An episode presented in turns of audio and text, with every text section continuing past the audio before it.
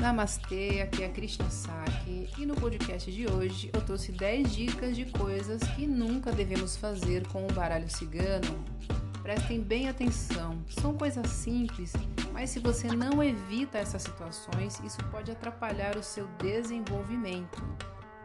Essas dicas elas vão falar muito de ética, de hábitos que a gente deve evitar desde o começo. Então, especialmente para você que está começando, preste atenção para que você não cometa esses erros. Então, vamos lá. Número 1. Um, nunca abra o baralho de qualquer jeito e em qualquer lugar. Quando eu digo abrir de qualquer jeito, eu me refiro que a gente não deve pôr as cartas diretamente na mesa, no chão ou em bancos. Quando você vai se consultar, seja para você mesmo ou para outra pessoa, nós devemos ter o cuidado de sempre ter um lenço ou um pano que esteja limpo. O ideal é você ter um lenço bonito, florido, que você comprou especificamente para pôr as cartas. Isso demonstra que você tem respeito pelo oráculo. E qualquer lugar que você estenda o seu lenço e abra suas cartas é a mesa em si, é a sua tenda de atendimento. E aquele espaço se encontra configurado para a conexão com o oráculo. Nós podemos sim ler em qualquer lugar. Eu mesma já li em praça, em restaurante, em parques, enfim. Porém, a gente deve evitar o que? Ambientes muito carregados, né? Não deve ler, por exemplo, numa balada ou num ambiente que você considere inapropriado tenho ciência de que as pessoas, né, muitos oraculistas, levam o baralho para tudo que é lugar, não desgruda das cartas nem por um segundo. Só que aí, é, a, a abrir, a, abrir as cartas né, para fazer uma consulta já é outros 500. Né? Então a gente precisa fazer o quê? Observar ao redor as pessoas que estão ali, o que elas estão fazendo, sentir a energia do lugar aonde você vai realizar a consulta, para que você faça de maneira segura, sem interrupções. E quando eu falo segura, é tanto física e energeticamente. Número 2, nunca ler com estado de consciência alterado ou para alguém que esteja nessas condições. Bom, aqui é o óbvio, né? Se você leva isso a sério, né? Você tem que tomar cuidado com a sua postura. Se você não leva a sério, tá fazendo de qualquer jeito, eu recomendo que você não leia baralho cigano, tá? A gente tem que ter consciência o que se a gente saiu de uma festa, se veio de uma balada e você bebeu e você tem uma consulta na sequência, você deve desmarcar essa consulta, deixa para outro dia, né? De preferência para um outro dia mesmo, porque no dia seguinte você pode estar de ressaca, isso não é legal. Se você percebe que o consulente também está nessas condições, esquece, desmarca a consulta, marca para um outro momento. E só para deixar claro, né, que eu estou falando sobre drogas de um modo geral. Embora algumas pessoas não tenham consciência e não considerem, mas o álcool também é uma droga. Então, seja prudente, esteja sempre de cara limpa, cabecinha fresca. O jogo exige concentração e energia e é primordial ter essa ética, né? Isso é claro se você quer que seu trabalho seja levado a sério. Número 3. Nunca atender quando estiver doente ou para alguém que estiver nesta condição. Quem já lê as cartas ou atende outras pessoas já tem uma boa ou total noção da troca de energia que ocorre durante uma consulta. Justamente por isso, nós temos que ter alguns cuidados energéticos antes de abrir as cartas.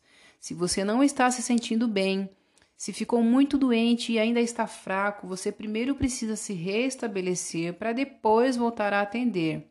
Se você não respeita os seus limites e você se coloca numa situação de vulnerabilidade, você pode acabar ficando mais doente ou, pior ainda, passar a sua enfermidade para o consulente.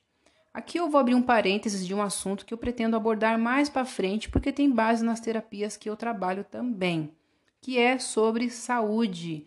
A gente sabe que gozar de boa saúde é estar mentalmente, fisicamente e emocionalmente equilibrado. E a maioria das doenças tem origem primeiro no seu emocional. Então, primeiro ela se manifesta no corpo sutil e depois passa para o nosso corpo físico. Então, quando você vai atender uma pessoa, independente se você a conhece ou não, independente se ela está te pagando ou não, existe ali sim uma troca de energia. Agora imagina você doente ou atender uma pessoa doente. Que troca de energia vocês vão fazer?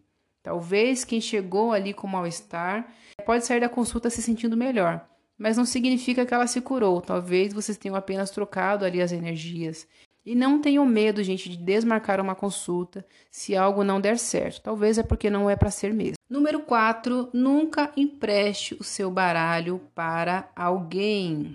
O baralho, para mim, é como se fosse um mecanismo de extensão da minha espiritualidade. Eu tenho como um objeto sagrado, né? Assim como a minha japamala, como o meu pêndulo, né? Que eu uso para fazer meus trabalhos de radiestesia. Quando a gente recebe algo de alguém ou quando a gente compra, com o tempo aquilo passa a ficar impregnado com a sua energia. Imagina o tanto de energia que a gente recebe e passa para o nosso baralho, assim também como esses outros itens que eu falei. Você emprestaria um dom que é só seu para alguém? Talvez você pense: ah, mas eu sou uma pessoa generosa, o que, que tem de mais? Bom, isso pode ser ignorância ou inocência da sua parte. Mas saiba de uma coisa: o baralho vai para as mãos de quem tem que chegar. Se a pessoa perdeu, sumiu ou simplesmente não tem, saiba que isso não é problema seu. E se a pessoa não tem, é porque é para ser assim. O oráculo se abre para você de uma forma única e pessoal, e ninguém além de você deve fazer essa conexão. Seu baralho, sua energia, sua conexão. Não empreste e não dê a ninguém. Se você quiser presentear alguém com um baralho, esse baralho deve ser novo e nunca deve ter sido usado por ninguém. Número 5. Nunca consulte duas pessoas ao mesmo tempo. Conforme já falei, a gente se conecta com a energia do consulente e vice-versa. Então é óbvio que se você for tirar carta para duas pessoas ao mesmo tempo, isso vai dar uma bela de uma confusão. A consulta deve ser feita de uma pessoa por vez. Se o oraculista não se importar, a consulta pode ser assistida por outra pessoa. Evitem mais de uma pessoa ali acompanhando, a menos é claro que você esteja dando um curso ou apresentando o seu trabalho para outras pessoas. Mas quando você está lendo a energia, os presságios da vida de alguém, Todas as perguntas devem ser direcionadas de forma clara e objetiva e não vai dar certo se tiver duas pessoas envolvidas no processo. Número 6. Nunca use as cartas por brincadeira. Não faça essa besteira de encarar como um mero jogo de adivinhação, fazer apostas com as previsões, nada do tipo. Se você banalizar a prática, além de não desenvolver, você corre o risco de cometer alguma ofensa pois a finalidade do baralho é também terapêutica e ajuda a quem o solicita a ter um direcionamento e proporciona um desenvolvimento espiritual e um autoconhecimento para quem o pratica. Isso é claro de maneira séria e respeitosa, portanto, não brinque com as cartas. Número 7. Nunca deixe seu baralho aberto. Entre uma consulta e outra, se precisar sair, guarde as cartas ou pelo menos cubra a mesa e as cartas com um lenço. É importante marcar um horário justamente para que não haja interrupção na leitura e você tenha que deixar a mesa aberta. Mas se precisar, tenha esse cuidado de guardar ou cobrir as cartas. Deixe o celular de lado e, se estiver atendendo online, dê total prioridade ao consulente.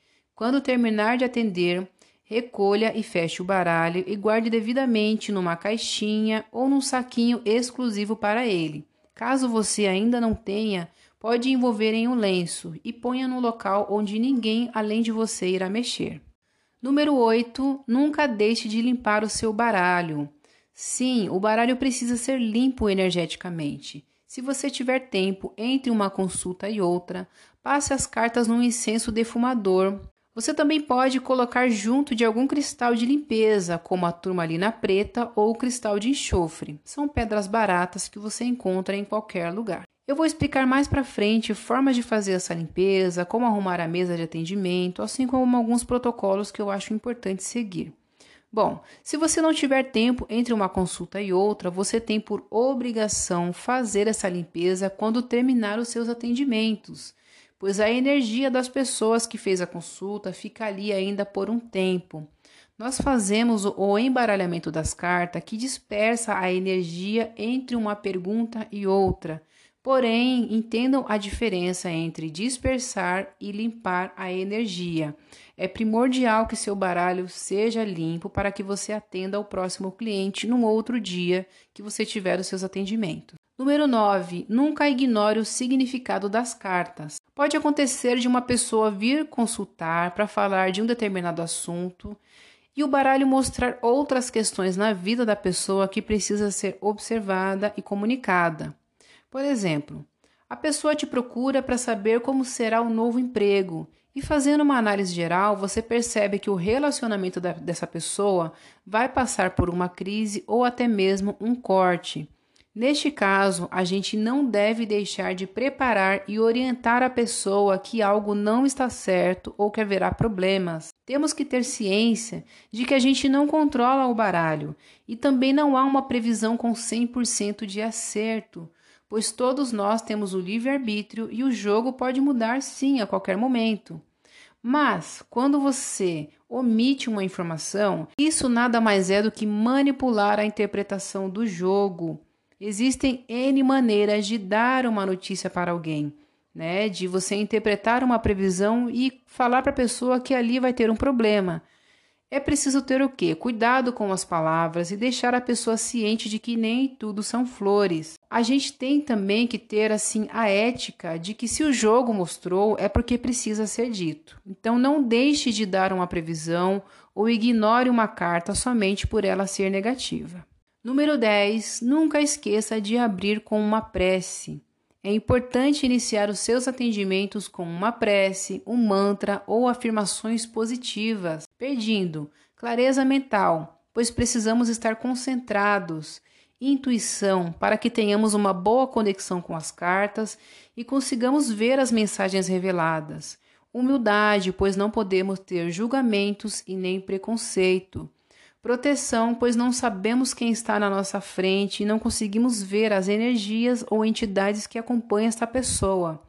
Permissão para que você seja o mediador entre o consulente e o baralho. Ao final dos seus atendimentos, agradeça ao baralho, ao seu mentor, as energias que atuaram ali no seu atendimento para que você conseguisse fazer um bom trabalho.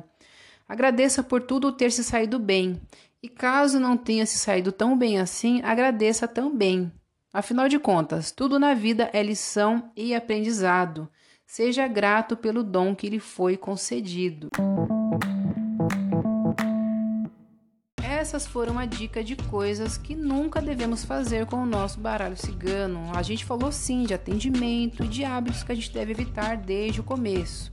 Talvez algumas pessoas pensem, ai que exagero, você não precisa de tudo isso. Bom, eu acredito que quem faz as coisas com dedicação, disciplina e seriedade tem uma enorme possibilidade de ter sucesso e respeito. Se você faz de forma superficial, sem os devidos cuidados necessários, o seu desenvolvimento também será superficial. Cabe somente você decidir aonde você quer chegar.